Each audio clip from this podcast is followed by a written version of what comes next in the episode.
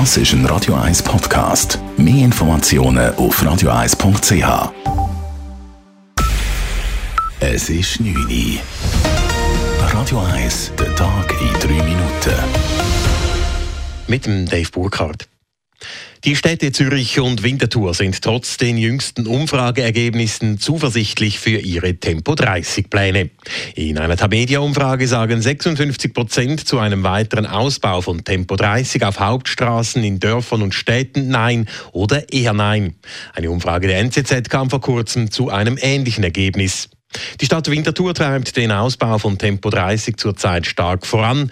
Daran werde sich durch die Umfragen auch nichts ändern, sagt die zuständige Stadträtin Christa Meier gegenüber Radio 1. Nein, verunsichern lassen wir uns nicht, aber es ist äh, nach wie vor so und das haben wir immer so gemacht. Bei jeder Verkehrsanordnung, wo wir Tempo 30 umsetzen, schauen wir die Situation sehr genau an. Wir, tun, äh, wir machen das Gutachten, wo wir wirklich äh, Vor- und Nachteile gegeneinander abwägen, wo wir auch schauen, was die Auswirkungen sind und wir tun nie einfach nur so aus dem Bauch entscheiden.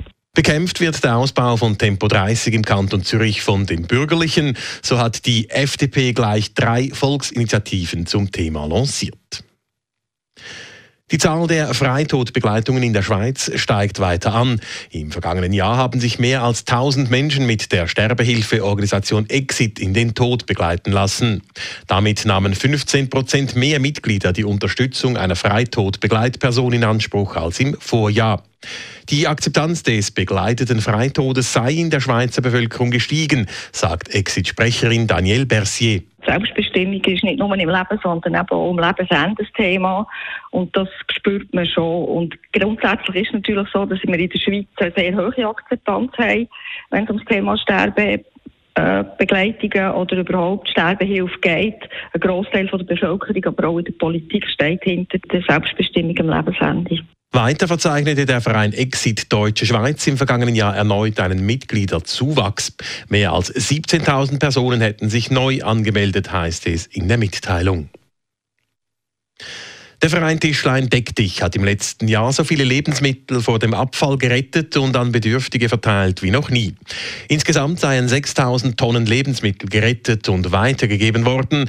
Dies seien 16 Prozent mehr als 2021, schreibt der Verein in einer Mitteilung. Pro Woche seien 9400 Familien und insgesamt über 31.000 Menschen mit den Lebensmitteln versorgt worden.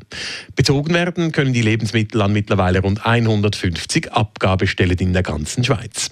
Tischlein Deckdich erhält die Produkte von Unternehmen, die diese nicht mehr in den Handel bringen können, beispielsweise wegen beschädigter Verpackungen. Die Stimmbevölkerung im Kanton Zürich stimmt definitiv über die sogenannte Anti-Chaoten-Initiative der jungen SVP ab. Nach dem Einreichen der Unterschriften im letzten November sei die Initiative nun auch offiziell zustande gekommen, schreibt die Jungpartei in einer Mitteilung. Die Initiative will unter anderem, dass die entstehenden Kosten bei unbewilligten und gewalttätigen Demonstrationen auf die Verursacher abgewälzt werden können. Außerdem sollen Hausbesetzer die Kosten bei polizeilichen Räumungen ebenfalls übernehmen müssen. Die Anti-Chaoten-Initiative kommt voraussichtlich frühestens im Sommer 2024 vors Volk. Radio 1 Wetter. In der Nacht zieht Regen auf, ab 1000 Meter kommt es auch schneien. Morgen gibt es eine ziemlich trübe Angelegenheit, es ist bewölkt und zeitweise auch nass.